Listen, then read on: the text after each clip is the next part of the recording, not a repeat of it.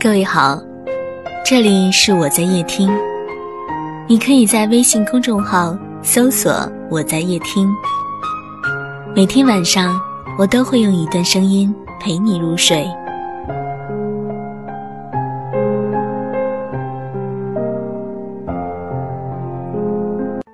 关于方糖姑娘，关于她的爱情，不过如果要我给这个故事起个名字。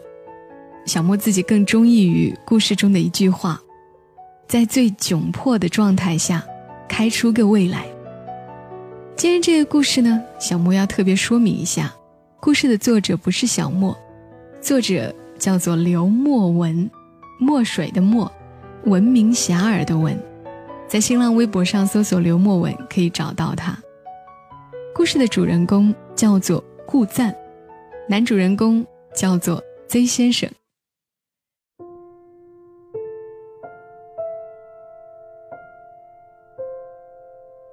Z 先生和顾赞表白了，这个顾赞暗恋多年一直未果的 Z 先生，这个家境殷实、貌比潘安的 Z 先生，他向顾赞表白了。我几乎以庆祝的方式惊呼出“恭喜”二字的时候，顾赞却冷淡地说：“他拒绝了。”顾赞从小学习就好，自然一路名校。念的高中是全国都首屈一指的好学校，自然也少不了干部儿女和富家子弟。顾赞和 Z 先生就是在学校认识的，他们都是名校里艺术班的学生。Z 先生弹的一手好琴，顾赞画的一手好画，两个人无话不谈，亲密无间。Z 先生先天条件优越。感情路上一直都是众星捧月，遇到不顺心的事，顾赞一直扮演着红颜知己的角色，义务解闷，开导聊天。曾先生觉得顾赞特别的好，让他如此依赖，什么事情都为他考虑到位，日常繁琐也能想得周到。曾先生觉得再也找不到比顾赞更懂事的姑娘。他不用花那么多心思去打理和周济，但他们的关系始终止步于朋友。顾赞是很好，是所有人理想中的知己好友，需要时出现，不需要时消失，在你的生命中扮演着尴尬又重要的角色。曾先生习惯了他的好，好到他也忘了还以关怀，报之以爱。顾赞还在小学的时候，爸妈就离婚了。顾赞跟着妈妈过，两个女人相依为命，什么苦都吃了。顾赞妈妈为了不过多影响顾赞的生活，所以拼命赚钱，每个月给顾赞的零花钱都很足。顾赞性格好，人缘不错，从小到大和学校里的孩子们打成一片，大家都觉得顾赞人大方宽让。他们觉得顾赞和他们一样，不需要为明天的生活过分担忧。高中毕业，Z 先生名校留学，顾赞进了美院。两个人各自生活，却也间断性的保持联系，藕断丝连的。两个人各自都有过几段感情经历，也都不太圆满。大学，顾赞谈过两次恋爱。用他的话评价这两个前任，一个是人渣，一个是人渣中的人渣。一号人渣俗称野兽派，以玩消失为主要技能，经常杀得顾赞一愣一愣的。二号人渣，标号印象派，擅长劈腿，召唤小三，在意外得到顾赞的原谅以后，得以升级，召唤出小四和小五。有些人的原谅是一种放纵，是一种对伤害的默许。顾赞用尽了浑身解数和敌人们斗智斗勇，终究也还是败了。没办法，爱情这游戏，他等级太低，不是他无心修炼，而是，在他看来，坦诚与执着，比心计和手段，更能够留住人。他觉得。用真诚可以交换真诚。他认为，失去信任等同于失去爱情。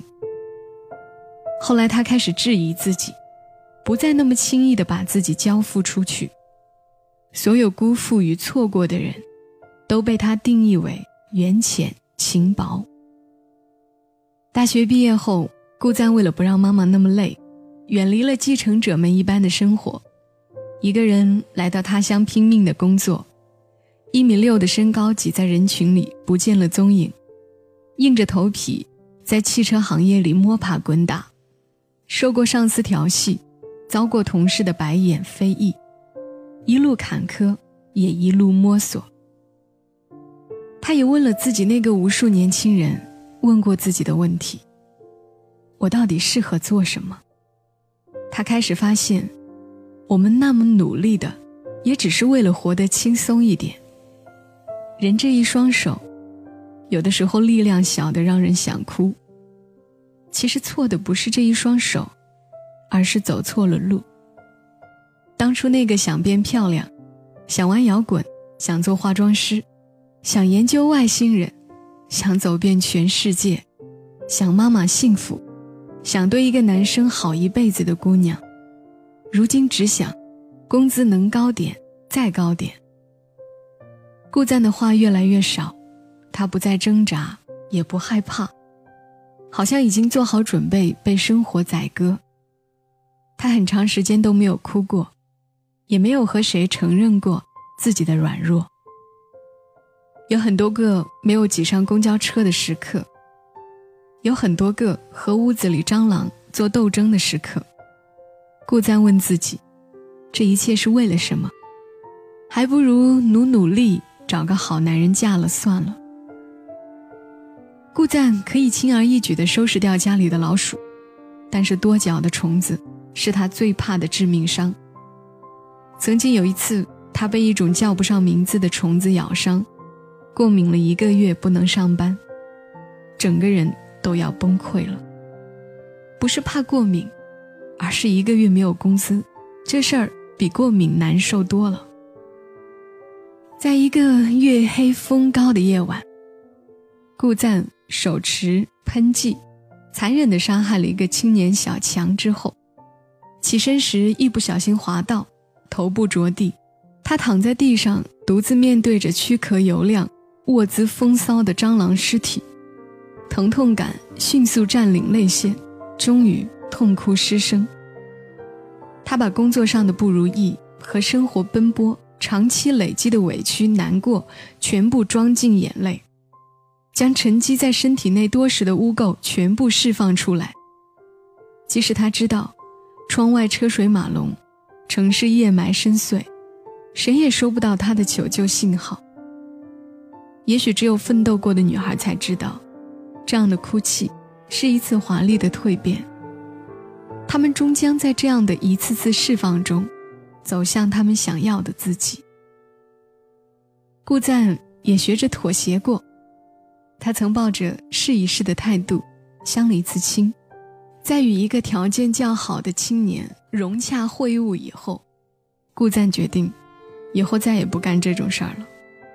朋友们围了一桌，问他为什么，顾赞表情忧郁的带着一点无奈说：“不喜欢的我下不去嘴。”一圈人哄开了笑，顾赞杯中之酒一饮而下。为自己的相亲生涯画上句号。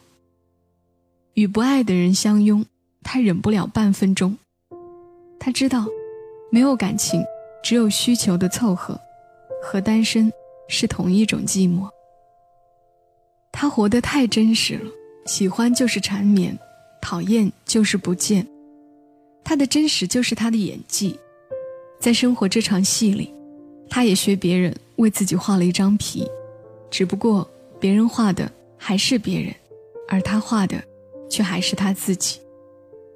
在一次次的战败与博弈中，他熬过了稚嫩与世故的懵懂过程。现在的他，可以拿出自己的难堪来谈笑风生，也可以心平气和地说说男人，聊聊曾经。爱情这东西，经不起岁月，过不了人性。他在走所有人都该走的那个过程，只是有的人走了出来，而有的人，终其一生都迷惘其中。也有男人带着或真或假的感情问顾赞：“我追你好不？”顾赞一脸诧异地看着他，回道：“大哥，你这是什么逻辑？表白的人该为自己说的话负责。你可以追我，但是千万不要让我知道，否则我一定会拒绝你。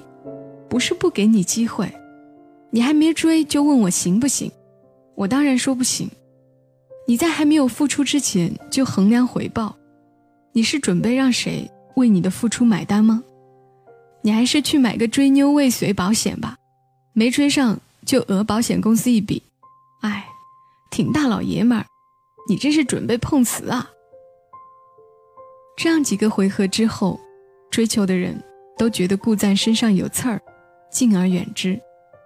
有人劝他收敛一下，别吓跑了好男人。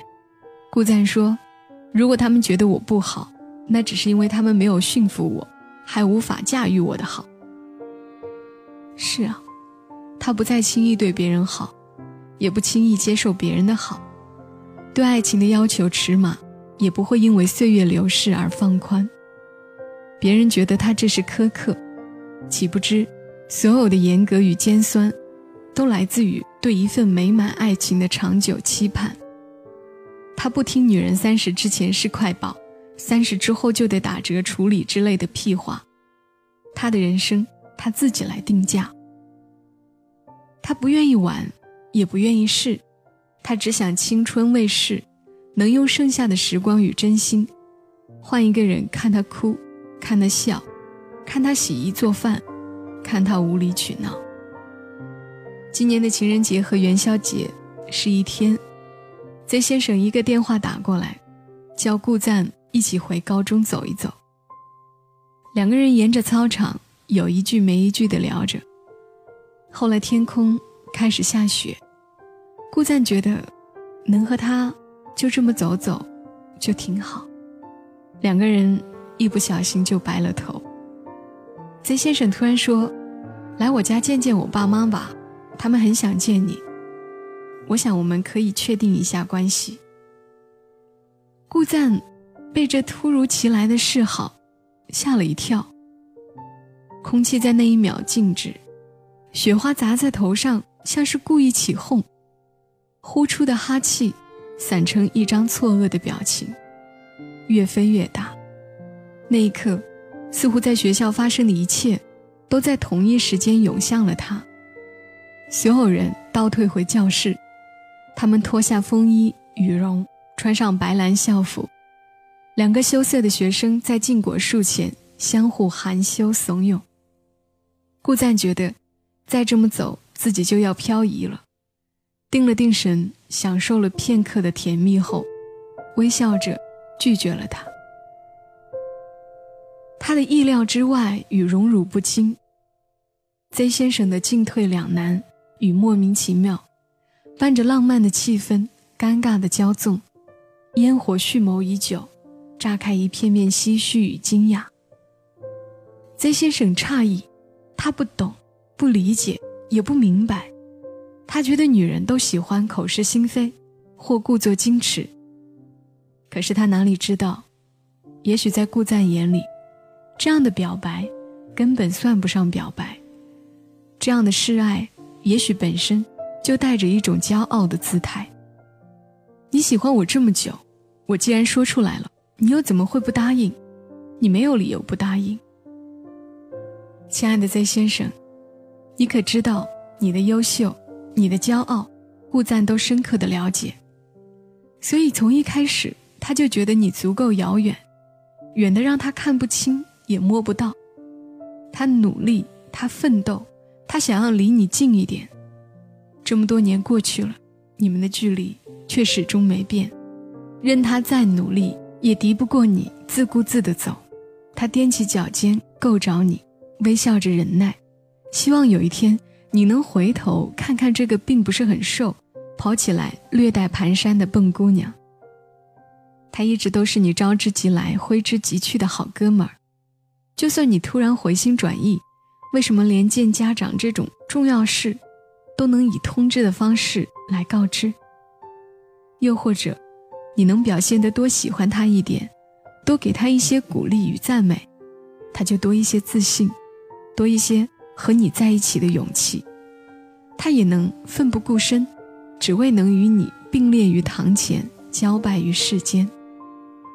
在一份爱情里，他不求爱人前后相簇，但求爱的从容不迫，爱的不卑不亢。但是你没有。你们之间依然隔得很远，本来就是两个世界的人，不一样的生活方式，不一样的价值观，都削弱了他的勇气。这样的差异，如何能让两个人走得长远？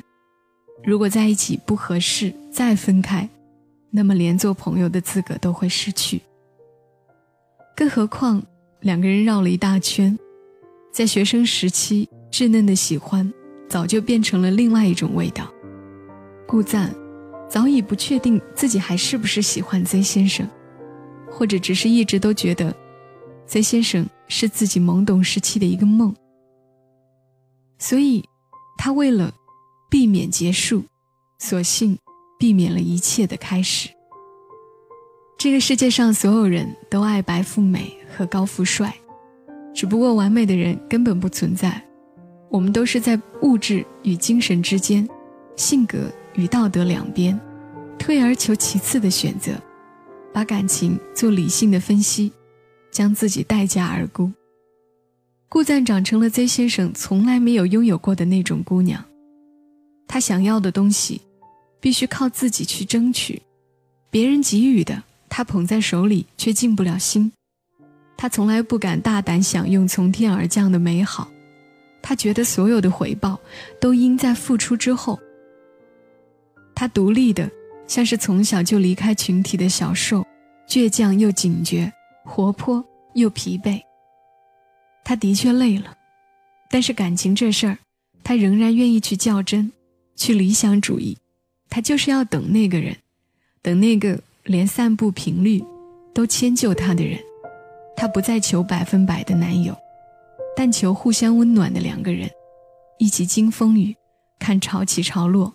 意味着全世界一起蹉跎。这样的姑娘吃不了软饭，却消化得了期盼。所以她发现自己比别人更擅长等待。春天来了，冰雪开始融化，北方的街道上雾气弥漫。顾赞戴着手套、围巾，全副武装地骑着自行车去上班，行色匆匆，前路迷茫。他神经大条到没有为自己失去了坐在宝马里哭的机会而感到任何遗憾。他依旧笨拙的像一块方糖，在生活这杯苦涩而又清醒的浑噩中缓慢的散开，四处碰壁，在一次又一次与硬碰硬中失去成长。终于，他学会了以乱治乱，学会了以一敌百，学会了在最窘迫的状态下。开出个未来。前几天，顾赞告诉我，他拿到了自己第一份季度奖金，还没来得及奖励自己，又开始投资做一些小生意。休息的时候摆摆摊，送送货。睡觉的时间很少，所以黑眼圈黑的都不用画眼线了。我想象时间在他的眼睛上，点水一般划过，一眨一眨，那双眼睛。还是不会骗人，还是装着一份坚定，带着苦乐参半过后的剩余青春，奔赴约定，日夜兼程。幸福依旧很远，孤单依旧很长，但是在奔向自己的路上，我还是相信他的倔强。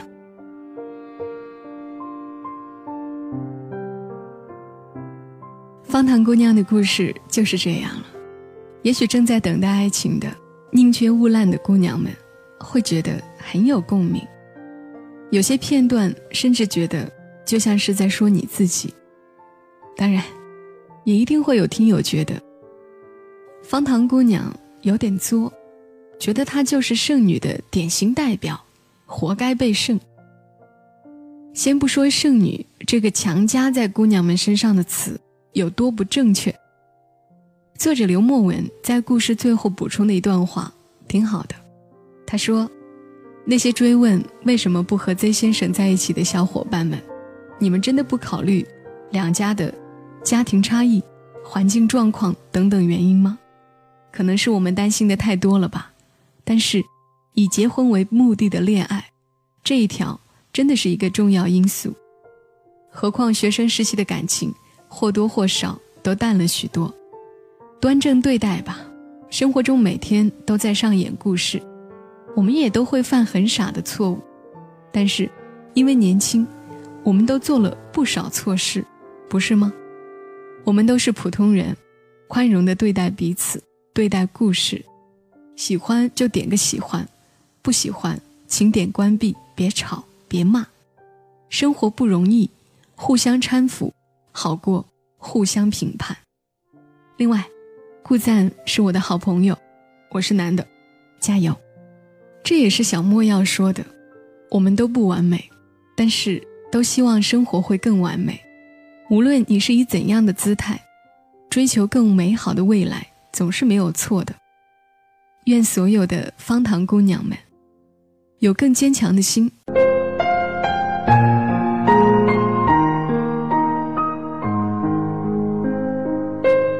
本节目到此就结束了，感谢各位的收听和陪伴。更多精彩内容，请关注微信公众号“我在夜听”。我们明晚见，晚安。